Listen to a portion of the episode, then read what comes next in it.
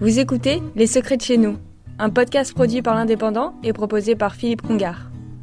Tous les enfants peuvent écrire une jolie lettre au Père Noël ou faire un beau dessin ou encore une liste de cadeaux. Ils pourront aussi se faire aider par, discrètement, leur maman ou leur papa. L'an dernier, ce sont 1 300 000 lettres qui ont été traitées par les 50 lutins, lettres qui arrivent de 131 pays plus la France. Attention, pour recevoir la réponse, n'oubliez surtout pas de mettre votre nom et votre adresse au dos de la lettre. Au secrétariat du Père Noël, tout est fait à la main. Ici, l'informatique n'existe pas. Alors, vous êtes prêts? Allez, à vos stylos. Au fait, j'allais oublier de vous dire que vous ne payez rien et vous ne mettez surtout aucun timbre, c'est gratuit. Autre bonne nouvelle, le marché de Noël de Perpignan, qui revient sur le quai Vauban jusqu'aux allées Mayol en passant par la place de Catalogne.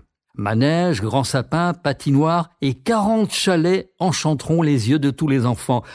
Il n'est jamais trop tôt pour vous souhaiter un très très joyeux Noël. Vous avez écouté Les Secrets de chez nous, un podcast produit par l'Indépendant et proposé par Philippe Congar.